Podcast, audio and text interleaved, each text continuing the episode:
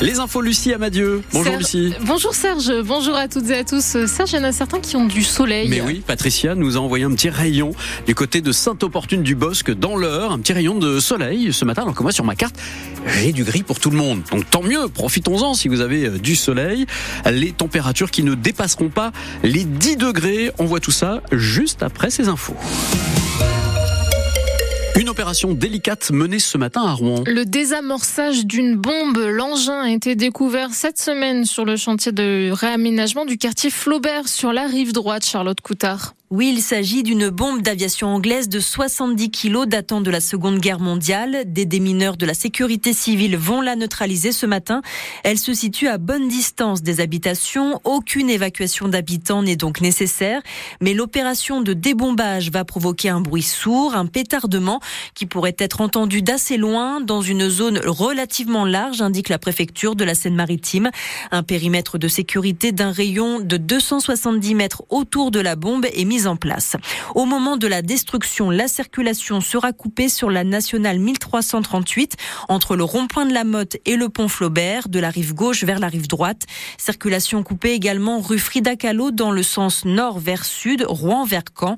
Des déviations seront mises en place. Et elles viennent d'intervenir, ces, déviations viennent d'être mises en place. Le désamorçage de la bombe doit donc intervenir d'ici peu. Ils sont poursuivis pour aide au séjour et à la circulation d'étrangers en situation irrégulière. Les trois Hongrois arrêtés jeudi à Dieppe seront jugés demain. Ils ont été interpellés à bord d'un van où dix migrants vietnamiens se cachaient sous un faux plancher pour rejoindre l'Angleterre. Les suspects sont en détention provisoire. Les migrants sont eux ressortis libres de leur audition. Les discussions reprennent aujourd'hui en Égypte pour une trêve des combats sur la bande de Gaza.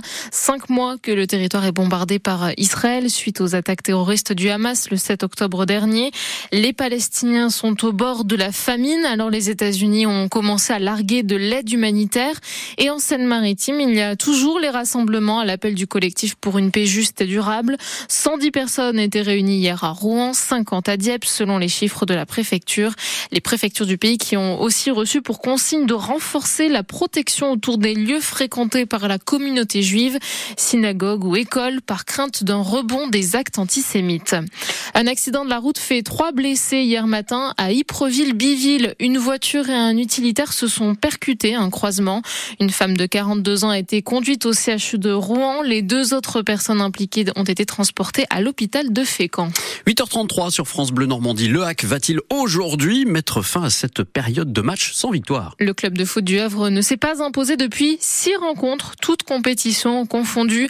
Peut-être que ça va s'arrêter aujourd'hui, mais pas sûr car leurs adversaires sont en grande forme. Le Stade brestois est deuxième de Ligue 1 de foot. Alors le Hack doit se ressaisir, reconnaît le défenseur Gauthier Lloris. Il faut savoir se relever. Il y a un gros match qui nous attend ce week-end. Euh, il reste encore 11 matchs pour, pour euh, accueillir notre, euh, notre maintien et il va falloir et faut commencer par ce gros match à Brest. On sent que cette semaine le coach a, axé l'entraînement sur, du jeu pour que les attaquants puissent, puissent combiner, puissent se sentir pour pouvoir mieux combiner.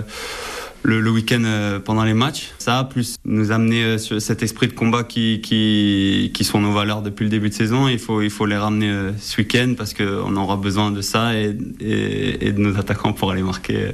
Euh, voilà, nous d'être prêts, on a, on a un plan de bataille, on va, on, va tout faire pour aller ramener quelque chose de là-bas. Et on pourra voir si ce plan de bataille fonctionne sur France Bleu Normandie puisqu'on retransmet l'intégralité du match du Hack contre le Stade brestois pour la 24e journée de Ligue 1. Rendez-vous à partir de 15h. Hier, les footballeuses du Hack ont perdu 4 à 0 contre le Paris Saint-Germain. C'est de la D1 féminine. Quevilly-Rouen Métropole n'a pas su faire la différence contre Annecy puisque les deux équipes se sont quittées hier sur un match nul 0-0 pour la 27e journée de Ligue 2 de foot. Et puis c'est leur journée. On fête les grands-mères aujourd'hui, premier dimanche de mars. Des mamies souvent très aimées. Marie-France et Janine. C'est un peu mes deuxièmes mamans. Elles cuisinent avec beaucoup trop de beurre. Et elles ont encore plus de patates que moi alors qu'elles ont 60 ans de plus. On s'appelle toutes les semaines. Annie a fait des crêpes, des gâteaux. euh, On fait euh, aussi les marchés.